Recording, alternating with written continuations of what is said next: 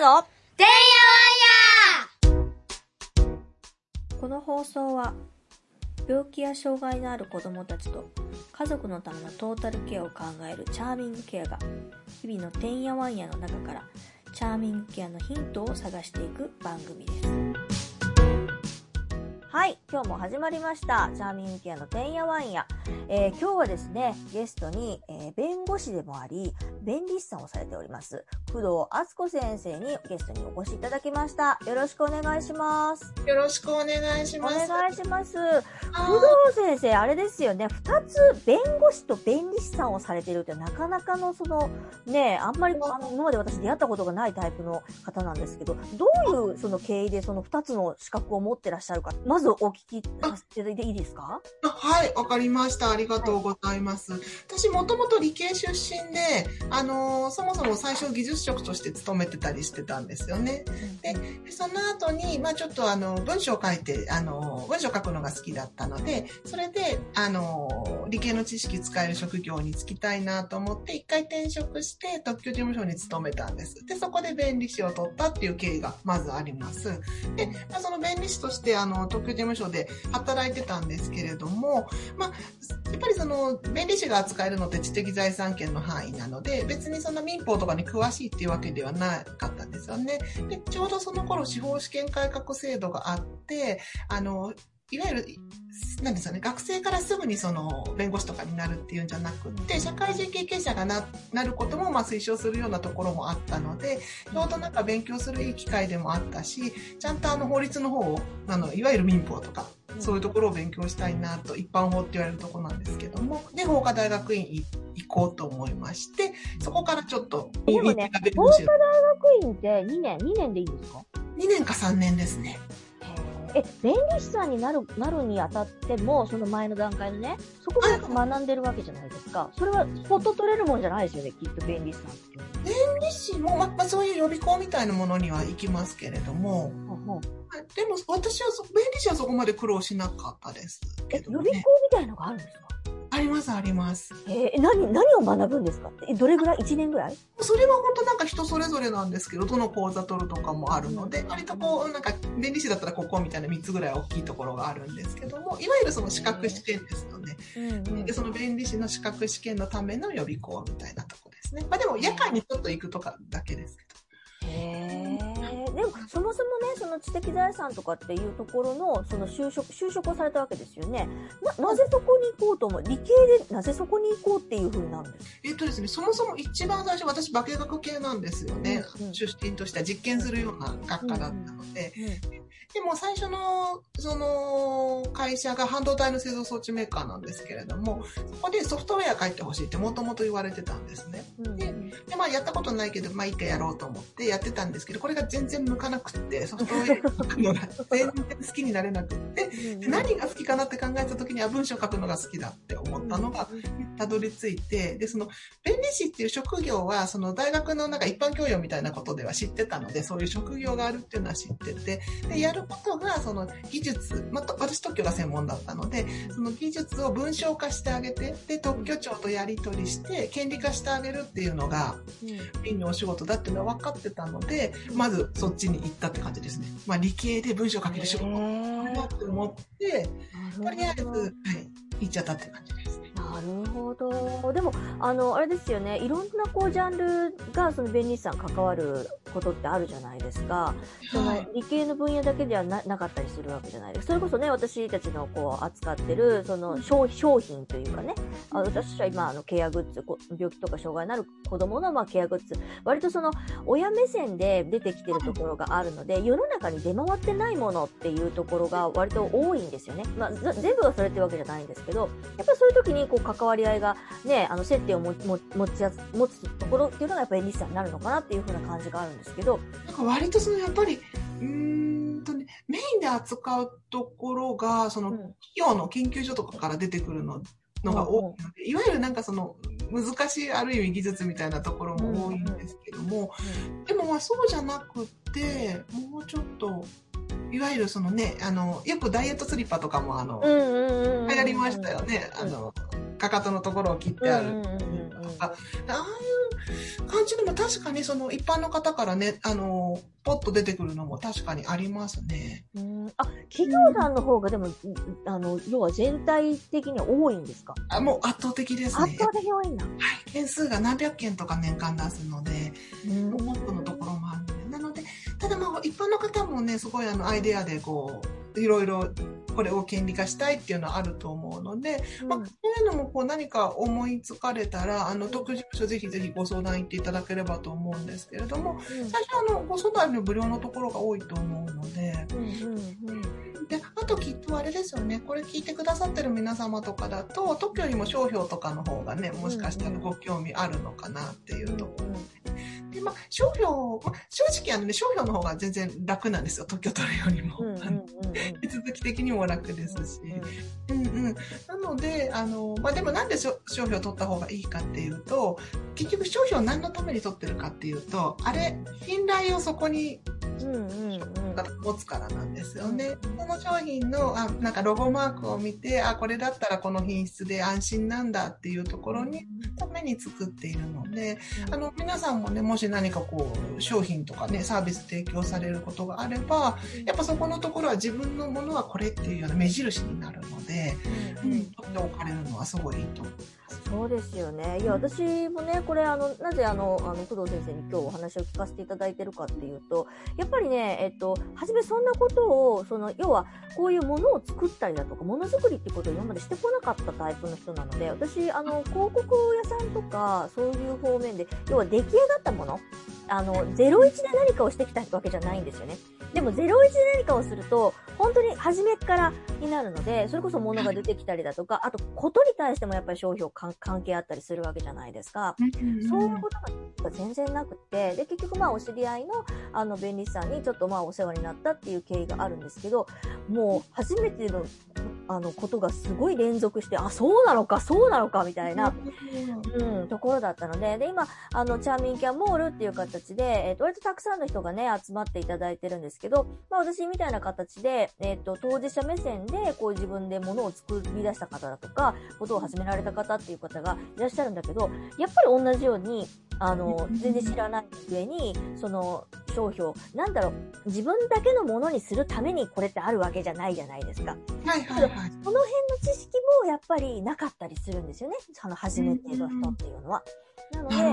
その辺の部分でちょっとお話を聞きたいなと思って、ちょっと今日はあのお話を聞かせていただいてるっていう感じなんですけども、なんだろう、その商標ってね、まあ多分私たちの中でその一番関係ありそうっていうか、このチャーミン系界隈だと、特許まではね、なかなかね、うん、行かない行かないって言ったらあれですけど、結構相談するじゃないですか、特許ってなると。うんうんうん。うん。その、で、例えばその、いろんな人の技術が入ってとか、なんかもうすごい、あの、しかもまあまあ、まあまあのご予算感ですもんね、特許取るって言ったらね。そうですね、どうしても。ううんなので、特許というよりは割と商標だとか、あと、えっと、よく、まあ私は取ってないですけど、あの、よくこう耳にする実用新案とか、その辺のお話が、てか、実用新案ってぶっちゃけた話、あれ、必要ですか？そのあたりは多分いろんなお考えあるとは思うんですけれども、うん私は実用新案は全く進めていなくって、私もちょっとどうなんだろうってすごい思ってて。そうなんですよ。実用新案は実質的な審査がないんですよね。その権利的審査だけで登録になってしまうので、実際この実用新案で権利行使しようってなるときに、ちょっといろいろハードルが高いというか、また一旦手続きが必要っていうことになってそうなんだ。で特許でしたらもう特許権になってるんであれば、もう全然、もう自分が特許権者なので、うんうんあの、いきなりその、なんですかね、やめてねっていうお手紙を出したりとか、差し止めるとか、まあ、ちょっと信頼されちゃったんでっていうことを言言えるんですけども、実用新案はちょっとすぐにそれを言うことはできないっていうのがあるので、まあ、どちらにしても手間が一緒なら最初から特許の方がいいと思います。なるほどね。うんそのあれですよね、その例えばアパレル、まあ私たちの界隈だとアパレルだとかグッズっていうものだったりするので、うん。だけどね、その実用新案をその例えば申請したとしても、後から後から類似品というか、もう似たようなこう、ようようなものがいっぱい出てくるから、だからそれだったらどうなんだろうっていう感じがすごいしていて。そうですね。多分その見た目で、あの、ある意味量産するようなもの、見た目に特徴があって、デザイン的に、あの、特徴があって、それを量産するっていうんであれば、衣装の方がいいとあ思います。ははははは。はい。衣装券取る方がいいと思います。なるほど。うんうんなんだろう、その、商標って、えっ、はい。はいと、またちょっと話が戻りますけど、商標っていうのは、うんなんだろう、その、守るためっていうところと、あとは、その、何ですかね、そうさ、さ、さっきも出てきました、ちょっとやめてねっていうためのもの、ものであったりもするって言ってましたけども、はい。なんだろう、その意味合いとしては、なんかこう、よくその、まあその一般の人がね、商標を取るっていうパターンで、どういう意味合いとして取られる方が多いんですか？やっぱやめてね系の方が多いんですか？いや、そこまで皆さんはやめてねっていうよりは、うん。自分のものだからっていう、自分のものとして使いたいっていう思いでの方が多いと思いますね。なるほど。まあまあ、どっちもそうで、うちは、あの、実はこのマーク、あの、チャーミングケアのマークとチャーミングケアって言葉、あの、二つ取ってるんです。はいはいはい。それもやっぱり、あの、自分たちがね、あの、考えたからっていうのと、パッと見て分かりやすいからっていうところで撮ったんですけど、やっぱり、あの、いろいろね、それも、その、その前の段階で、私カテーテルカバーをね、作ったんですけど、カテーテルのカバーってその、あの、作りが簡単なもんなんで、それこそ、その、いろいろ考えはしたんですけど、特許取るほどのもんでもないし、あの、うん、ないし、かといって、その、なんだろう、し実用深夜で抑えても、結局似たようなものたくさん出てくるし、だったら、その、あの、ブラン、ブランド名って言ったらあれですけど、あの、マミザワーズっていうその名前でやったんですね。で、そのマミザワーズっていう部分だけの商標を取ろうかいっていう形で、そこの中に、その、事業としてカテーテルカバーも作っとるよ、みたいな形で、えっ、と、取ったんですね。そもそも商標権ってじゃあ何のためにあるのって、そうするとそれって需要者のためなんですよ。消費者のためなんですよね。で消費者がそれを目印に買うので、うんもう出所混同機能とか言うんですけれども、一体どこが出所なのかを明らかにするためにね、あのー買う人が間違えないためなんですよね。なので似たようなものまで、商標って類似の部分まであの権利が及んでるんですけれども、それも消費者にとって間違いやすいものだったらダメっていうことなんですよね。だからその商標権者のためっていうのもまあもちろんありますけれども、本当に商標法が守ってるのは受賞者の。いや、本当そうですよね。あの、うち、あの、チャーミンケモールの方では、あえっ、と、必ず、まあ、入って、あの、い入、入、出品していただくときにね、あの、やっぱりそういう、あの、知知見がな、あの、ない方もいらっしゃるので、あの、初めにお話をさせていただくんですけど、えっ、と、売積、自賠責保険にはちょっと入ってくださいねっていう。あの、やっぱり、ものづくりをしている限り、やっぱり何か、何が起こるかわからないわけで、はい。自分でやっぱりかけてくださいねっていうことだとか、あとは、えっ、と、タグをつけてくださいねだとか、品質の表示をしてくださいねだとか、ある程度こう、あの、広広報というか、えっ、と、一応告示っていうんですかね、まあさせていただいてるんです。やっぱりそれって、その、うちに入ってもらうことによっての、その、ね、その、あの、まあ、安心感じゃないですけど、まあ、ここに入ってるんだからこういうふうにちゃんとしましょうよっていう考え方があるん。で、私、物を作った時って、やっぱりそういう考え方で、私は全然素人でしたけども、やっぱり人に物を届ける、適切なものを人に提供するっていうにあたって、どんなに安かろうが、ちっちゃかろうが、やっぱりちゃんとした品質を、のものを届けないといけないと思うし、やっぱり個人であったとしても、その、ちゃんと保険、何があるか、あるかわかんないわけだから、ちゃんと保険もかけないといけないと思うんですね。でも、その、その他大勢の類似の方、別にそれを批判してるわけではないんですけど、おそらくそこまで、その、ハンドメイド品に関して、やってる方っていうのは非常に少ないんですよね。うん。で、特にこのハンドメイドの世界って、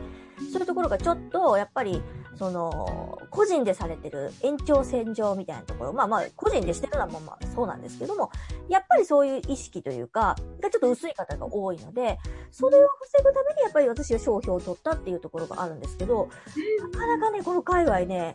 そこをご理解いただけないですよ。そうそうなんですよ。それって結構ね、言い方悪いけど、コストかかるんですよ。その商標を取るにしたって、タグ作るにしたって、ね、あの、そのブランドのそのロゴを考えるにしたって、コストかかってる話なので、そこをやっぱ守りたいし、それを提供することに対して守りたいって思ってるんだけど、なかなかこれね、こんだけ話してやっと分かってもらえるんですけど、こんなに話す機会ないじゃないですか、一般の人。はいはいはいはい。すごいね、ね、歯がゆい思いをね、何度かしたことがあります。そうなんですね。本当でもその発想素晴らしいと思います。うん。もう最初からそうした方がいいですよね。うん。どあ物をその市場に出すそのタイミングの前にやっておくべきことだと思うので、うんまあ、商標もちろんですし、まあ、特許はもちろんっていうところもありますし、うんでも事前にやっておくって大事ですよね。大事ですよね。やっぱその、あの、SDGs ってね、あの、まあ、最近よく取り出されてますけど、その中に、えっ、と、作る責任っていう、あの、項目もあるんですよね。ただいいものできたから、じゃあ、じゃあどうぞっていうのって、なんかちょっと、あの、その責任感に欠けるし、買う方にもやっぱり責任が私はあると思うんですね。その、ある意味いろんなものを見て、判断をして買うっていうことがあると思いますので、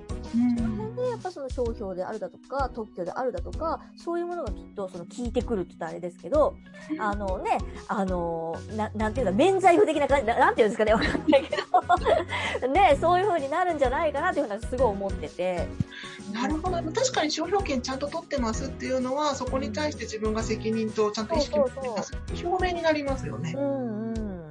あとその本当商品にきちんとあの品質を、自分なりのきちんとした品質を提供してますっていう証明にもなるので、うん、本当素晴らしいと思います。そうなんですよ。それをね、やっぱりでも、それって、えっと、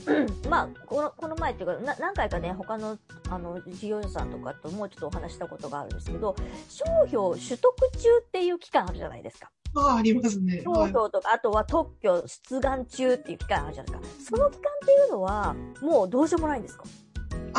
その期間中は、えっ、と、まあ、厳密に言えば警告をすることはできますね。自分がこういうことしてるのでうんうん、あなたちょっと転職しちゃうかもしれませんよ、みたいな警告をすることはできるんですけれども、じゃあ実際そこから権利行使って言うんですけど、やめてねとか、お金払ってねとかができるかっていうと、それは権利か後なんですよね。ちゃんと経理になってから。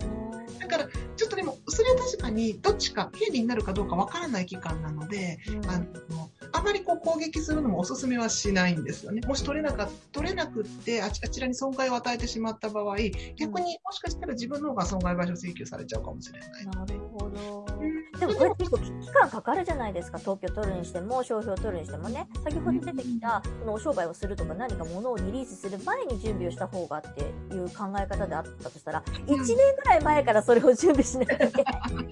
感じになるじゃないですか。それってどうなんやろってすごい思うんですけど。なるほどですね。まあ、ただまあ出願してるのはじじ事実なのでで、権利になるかもしれない状況は事実なので、それをお知らせするっていうのはいいと思います。別にそなんか警告っていう言葉をね、なんか法律的に使っちゃったりするんですけど、まあ、そうそういう言い方をしないで、まあ、情報提供として、うんうん今私はこれをしてますっていうのはお知らせしますよベースで言っておくのはすごいいいかと思います。で、あの、あちらもわかると思うので、何が起こるか。はい、はい。うんうんうん権利化、したら侵害してるのは自分の方なんだっていうのはわかると思うので、ちょっとそこをお考えくださいみたいな形で伝えるのはいいと思う。なるほど。こういうのって本当に私ね、これ如実に思ったのが、あんまりこういうとこで言ったらいいのかどうかわからないんですけど、私わきまえない女なので言っちゃうんですけどね。あの、あのね、ビジネスコンテスト。ビジネスコンテストにね、私全然右も左もわかんないうちに出したことがあるんですよ。要は、私病室からこういうこと始めてるので、子供の病室に付き添いながら始めてるので、あのー要は横のつながりっていうか、どういうふうに展開したらいいか分かんなかったから、まずじゃあ、行政系が絡んでるようなビジネスコンテンツ出そうと思って出したんです。まず商標とかも何もそんな知識もないままね。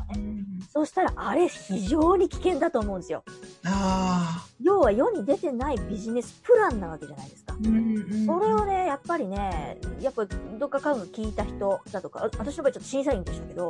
うんパクられたんですよ。ひどいですね。ひどい。ひどい。まして審査員がって感じ審で。査員が。で審査員も割とそのなんかどっかのなんかすごい先生とかそんなんじゃなくって、その美術校の経験者の人が歴代ほら、何人かそういう枠があって、投稿してちょっとね、その審査員の枠に一人二人入るみたいな、そういう人にされたんですよ。ひどいですね。パチーンときて、うん。でその、要はビジネスプランだから、そのものじゃないんですよね。具体的なものを取ってるわけじゃないんです。その、プランの中にあるコンセプトであったりだとか、えっ、と、文言であったりだとか、そういうところがそっくりそのまま、えっ、と、その方が新しくホームページを立ち上げたんですけど、そこに表記されてたんですよ。ひどいですね。ひどいでしょ？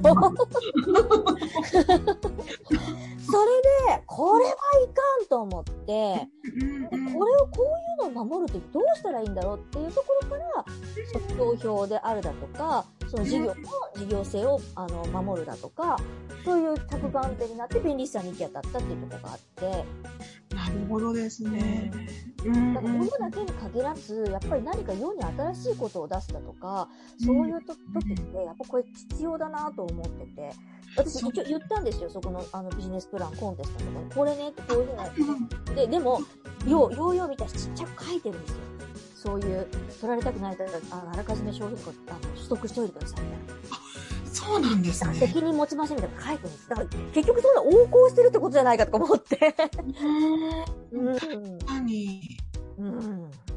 難しいですよね、その世に出す難しい。難しい。興味は確かに出願しておけばいいと思うんですけど、だからでもそういうところに出すのであって、うん本当ですね。本当で、本当だったら教えてほしいぐらいですよね教えて。ほしいぐらいですよね。初めのレクチャーみたいなとこでね。はいはい、こういう恐れがありますみたいな。うんうんうんねでぜひともこれ聞いてる方、もしそういうね、あの、なんかその何かにね、発表される機会があるんだったら、それは、あの、物じゃなくて、グッズとかじゃなくたとしても、やっぱ、うん抑えれるとこ抑えた方がいいとすごい思います。あの、うちの出品者の方にも、すごく新しい新規性のあるようなものを作られてる方には、割とちょっとそのお話をね、させていただくようにするんです。商品の話だとか、あの、衣装の話だとか、なんだったら特許の話だとか、あの、私は一応、あの、事業はしてるわけじゃないですけど、こういうことがあるから、弁理士さんを、あの、おご相談されるとか、それこそ今後はね、あの、工藤先生にね、言ったっていいわけですから。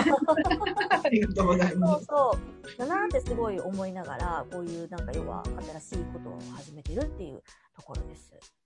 なるほどですね。やっぱね、そこのところ知ってると知らない大違いですもんね。大違いです。ともとあんまりね、その他の、その、あの、いわゆる EC マーケットプレイスだとか、それこそその、あの、ハンドメイド系のサイトもあるんですけど、そういうことはやっぱりレクチャーしないですもんね。ああ、そう一なんだ。般的なものはやっぱり財布に別に特許そんなに関係ない。すごいこう、ね、なんかこう、コインがバーッ飛び出すとか、すごい仕掛けがあるんだったら、また別ですけど、でも、い普通はやっぱりそのね、いかにこう、綺麗なものにするかとか、使いやすさみたいなところじゃないですか。そうなってくると、あんまりそういうところは、ブランド名とかばもしかしたらそうかもしれないけど、そういうレクチャーのそのセミナーとかって結局ないんですよね。自分でやっぱり身につけときましょうみたいな話なので、うんやっぱりそういうことを考えるチャーミングケアっていうこと自体がすごくちょっと新しいことなので、そういうとこも含めて、あの、出品者の人だとかに、ちょっとあのレレクチャーというか、あのセミナーがてら今度もやった、やりたい、やりたいなぁなんて思ってますので、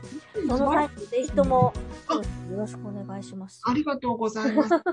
ろしくお願いしよろます。しくお願いします。うんうんうん今日は、あの、そんな形で、あの、そろそろお時間になってきたので、えっ、と、今日はこの辺りにします。また、あの、ぜひとも、あの、今度は、あの、弁護士業の方だとか、他にもなんかいろんなことをされてるんですよね、実は。今日お話ししきれてないですけど。その辺もまた聞かせていただけたらと思います。はい、わかりました。はい、どうも今日はありがとうございました。ありがとうございました。